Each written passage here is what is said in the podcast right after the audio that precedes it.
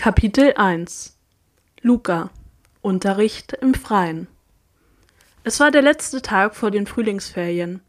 Unser Professor hatte Schwierigkeiten, die Klasse unter Kontrolle zu bringen.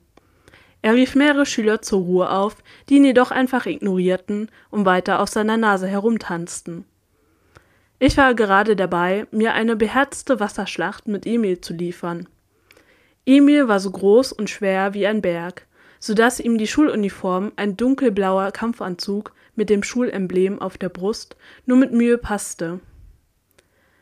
Er war einer der stärksten Kämpfer, die unsere Schule zu bieten hatte. Dabei spielte seine körperliche Komponente nicht mal eine Rolle. Seine Fähigkeiten, das Wasserelement zu kontrollieren, war weitaus beeindruckender. Trotzdem kam er nicht gegen mich an. Mit einer leichten Bewegung der Hand ließ ich seine Pfeile aus komprimiertem Wasser zerschellen und holte meinerseits zu einem gewaltigen Schlag aus. Hinter mir nahm ich wahr, wie unser Professor sich frustriert die Haare raufte, bevor er schließlich selbst in das Geschehen eingriff. Wände aus Eis bauten sich vor uns auf und schirmten uns von unseren Mitschülern ab. Die Kabeleien zwischen den Schülern nahmen ein abruptes Ende. Die Speere, Pfeile, Fluten und Bomben prallten an den Wänden ab und das Wasser spritzte. Wie lächerlich. Ich sah zu Emil und wir grinsten uns an. Verschwörerisch ließ er seine Augenbrauen wackeln, ein stummer Aufruf an mich, meine Kräfte spielen zu lassen. Meine Haut prickelte und ein Rausch überkam mich, als ich die Wassermassen aus dem Griff meines Professors entriss und die Wände, die uns voneinander trennten, einstürzen ließ. Sogleich ertönte auch schon seine Stimme. Luca, rief er verärgert, und ich fand es beinahe niedlich, wie der Ader auf seiner Stirn zu pochen begann. Es war selten, dass mich die Professoren tadelten, obwohl sie unglaublich oft Grund dazu hätten. Aber ich war ein ausgezeichneter Schüler, der begabteste der ganzen Schule, und mein Vater war eines der hohen Tiere im Rat, was für mich bedeutete, dass ich mit fast allem durchkam. Selbst als ich einmal die gesamte Schule unter Wasser gesetzt hatte, es hatte noch Wochen später nach Fisch gestunken. Um Emils Mundwinkel zuckte es, und ich wusste, dass er es willkommen heißen würde, wenn ich mich dafür entschied, Professor Marwig noch ein bisschen mehr zur Weißglut zu treiben. Aber aus irgendeinem Grund fühlte ich mich heute gutmütig. Vielleicht hatte ich auch ein bisschen Mitleid mit dem armen Professor Marwig, der ausgerechnet unsere Klasse auf die Nase gedrückt bekommen hatte. Ich rief meine Kräfte zurück und die Wassermassen schlugen prompt dicke Wellen. Einige der Schüler schirmten sich genervt ab, andere ließen sich erfreut von den Wellen erfassen und von ihnen über den See tragen, weit außerhalb der Hörweite von Professor Marwick. Emil verdrehte angesichts meiner Warmherzigkeit seufzend die Augen. Der Rest meiner Mitschüler betrachtete mich entweder mit einer Mischung aus widerwilligem Respekt und Nervosität oder hatten einen träumerischen Gesichtsausdruck aufgesetzt, wobei es sich bei den letzteren hauptsächlich um Mädchen handelte. Ich grinste lässig einer von ihnen zu. Nieva hatte lange blonde Haare, die ihr bis zur Taille reichten, und mit ihren schräg gestellten braunen Augen war sie eine wahre Schönheit. Der Professor zeterte eine Weile, bis die verschollenen Schüler wieder angetrieben worden waren und die Aufmerksamkeit der Klasse sich wieder mehr oder weniger auf ihn richtete. Er fuhr mit seinem Vortrag über die Viskosität und wie wir sie für uns nutzen konnten fort. Einige meiner Mitschüler hatten immerhin den Anstand, so zu tun, als ob sie zuhörten, während sich der Großteil der Klasse bereits wieder anderen Dingen zugewandt hatte. Sie ließen gelangweilt kleine Wasserspielereien vor sich erscheinen, um sie sofort wieder verschwinden zu lassen. Ein paar Meter neben mir spielten zwei Jungen drei Gewinnt. Träge ließ ich mich vom Wasser treiben und lauschte mit halbem Ohr Professor Marwick. Trotz meiner Unwilligkeit bezüglich des Unterrichts war ich mir durchaus seiner Brillanz bewusst. Er war ein unglaublich kluger Mann und sehr angesehener Wasserelementar. Jedenfalls was die Theorie anging. Für den Praxisunterricht war er hingegen eine Niete. Er schaffte es kaum, den Spieldrang zu unterdrücken, der die Elementare ergriff, sobald sie in der Nähe ihres Elements waren. Normalerweise unterrichtete er diesen Kurs nicht, sondern Sebastian, eine Legende von Krieger, der jedoch aufgrund einer Verletzung zum Schuldienst quittiert wurde. Dennoch legte der Rat der Elementare noch immer hohen Wert auf sein taktisches Wissen, was auch dazu führte, dass er heute nicht hier war, sondern auf der Hauptebene des Königreiches. Ein Umstand, der uns Professor Marwig beschert hatte. Ich fragte mich, warum der Rat nach Sebastian geschickt hatte. Von meinem Vater hatte ich genug mitbekommen, um zu ahnen, dass sich etwas zusammenbraute. In welcher Hinsicht auch immer. Es klang jedenfalls nicht sehr positiv. Professor Marwig fuhr mit seinem Vortrag fort, als hätte er vergessen, dass dies der Unterricht zum Trainieren und nicht zum Zuhören war. Zweifellos war er in seiner eigenen Welt verloren gegangen, die sich ausschließlich um Physik drehte. Normalerweise hätte es mir nichts ausgemacht, aber so wie es aussah, würde ich bereits die ganze nächste Woche nicht trainieren können. Innerlich verfluchte ich meine Mutter für die blöde Idee, unsere Verwandten in der Menschenwelt zu besuchen. Lieber würde ich hier bleiben. Mein Blick wanderte über den dichten Fichtenwald, den die Erdelementare Anfang der Woche erschaffen hatten. Der See mittendrin war eine der Übungsszenen für die Wasserelementare. Eigentlich für die unteren Klassen, aber heute waren wir hier. Dass der See zu klein für unsere Altersklasse war, schien Professor Marwig gar nicht in den Sinn gekommen zu sein. Aber da wir nicht trainierten, war das sowieso nicht von Bedeutung. Hinter dem Wald erhob sich das riesige Schloss, in dem die Gattosa-Schule untergebracht war.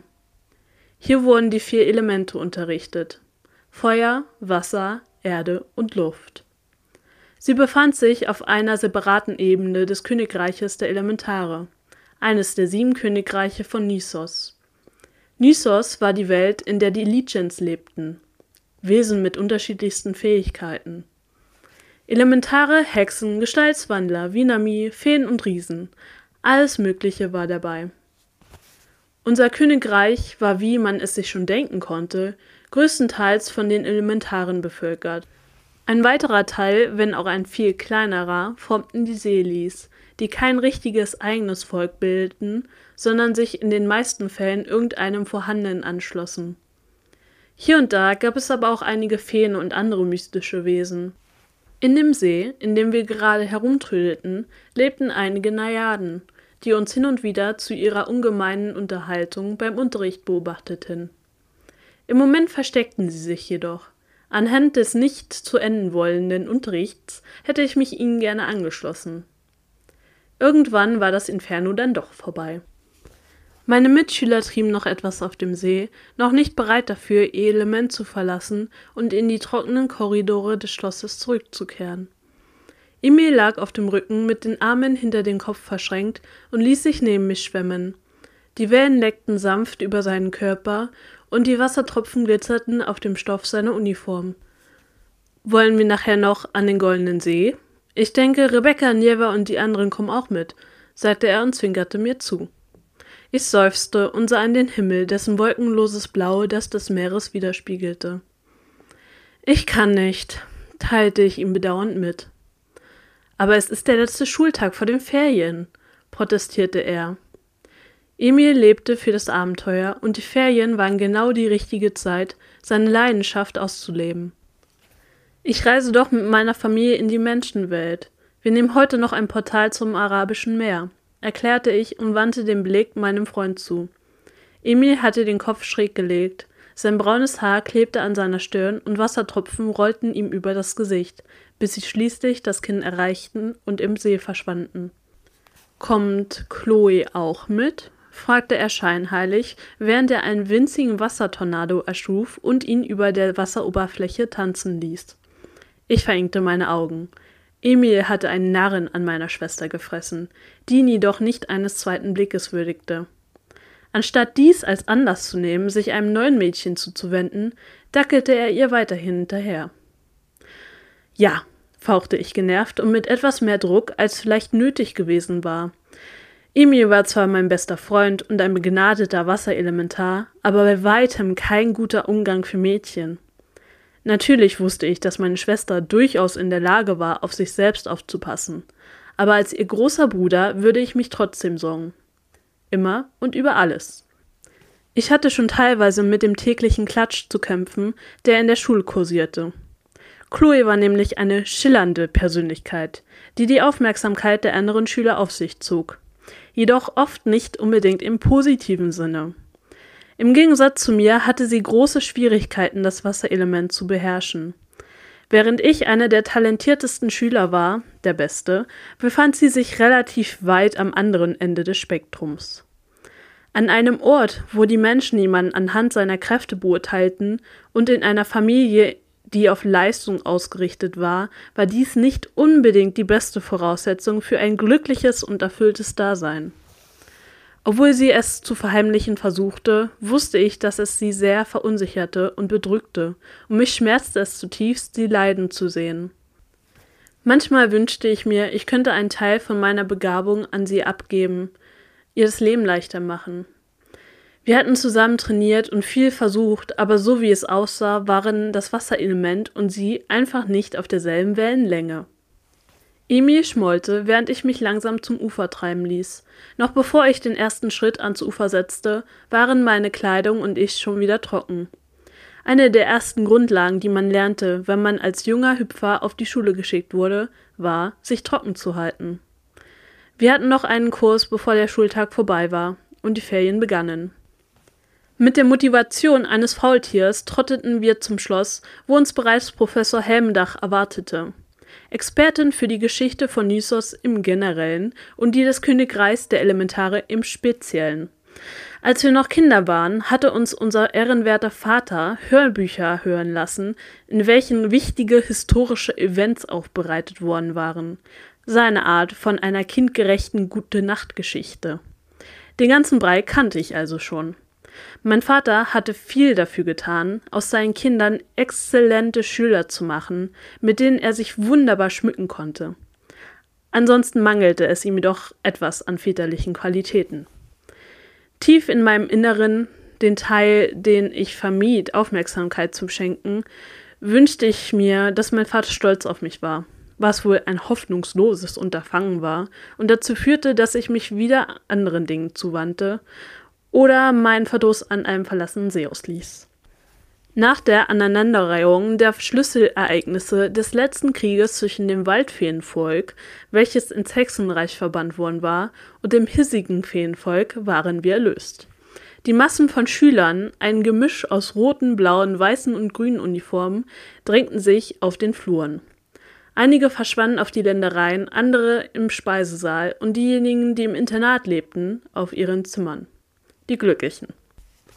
Eine geringe Anzahl von ihnen, unter anderem mein bescheidenes Selbst, machte sich auf den Weg zu den Portalen, die einen zu den anderen Ebenen des Königreiches brachten. Dort traf ich auf Sally und Dominique, ihres Zeichens eineigige Zwillinge und unglaublich hyperaktiv. Meine Mutter nannte es lebendig, und ich hatte das sagenhafte Glück, ihr Bruder zu sein. Dominique nahm meine Hand und hüpfte neben mir her. An ihr klebte noch immer der Duft von frischem Wind und himmlischen Frühlingsgefühlen. Sie war ein Luftelementar und kam damit nach unserer Mutter, womit sie und Amalia die einzigen waren. Der Rest von uns, Chloe, Victoire, Sally und ich, beherrschten das Wasserelement. Ich bemühte mich, ihr aufmerksam zuzuhören, während sie mir von ihrem Tag erzählte und dabei Sally nicht aus den Augen zu lassen, deren hübscher Kopf die Angewohnheit hatte, eine Vielzahl von halsbrecherischen Ideen auszuhecken. Ich war mir nicht sicher, ob ich darauf hoffte, dass etwas passierte, denn dann würde sich unsere Abreise vermutlich nach hinten verschieben, oder nicht. Schließlich wollte ich, dass Sally ihren hübschen Kopf behielt. Wir erreichten das Portal ohne Zwischenfälle und wenig später liefen wir durch die Straßen Malias, der Hauptstadt des Königreiches. Vom Kolosseum, dem Knotenpunkt der Portale, war es nicht weit bis zum Ratsviertel, in dem wir lebten. Wir mussten lediglich auf die andere Seite des Schlossgartens, dessen Königsschloss einsam und verlassen dalag. Es gab schon seit Ewigkeiten keinen König und keine Königin mehr und wäre das prunkvolle Schloss und der weitläufige Park nicht gewesen, hätte ich daran gezweifelt, ob es sie jemals gegeben hatte. Das mit den Königen und Königinnen war nämlich so eine Sache. Es war ein Anrecht, das angeboren war und sich ab einem gewissen Alter zeigte. Sie verfügten über eine solche einzigartige Macht, die sich, wenn sie alt genug waren, offenbarte und sie als unseren Anführer zeichneten. Er oder sie wurde auch der erste Elementar genannt. Doch es war schon seit Generationen nicht mehr einer von ihnen aufgetaucht, und langsam gerieten Legenden und Geschichten um sie in Vergessenheit. Irgendwie war es auch eine blöde Idee, jemand nur aufgrund seiner Macht zum König zu erheben. Was passierte, wenn derjenige oder diejenige nicht die leiseste Ahnung hatte, wie man ein Königreich regierte? Das Reich würde im Chaos versinken. Kopfschüttelnd folgte ich meinen vorangelaufenen Schwestern um die Ecke, und als wir endlich unser Haus erreichten, waren die Gedanken von Königinnen und Königen schon lange wieder verschwunden und stattdessen zu Sicily gewandert.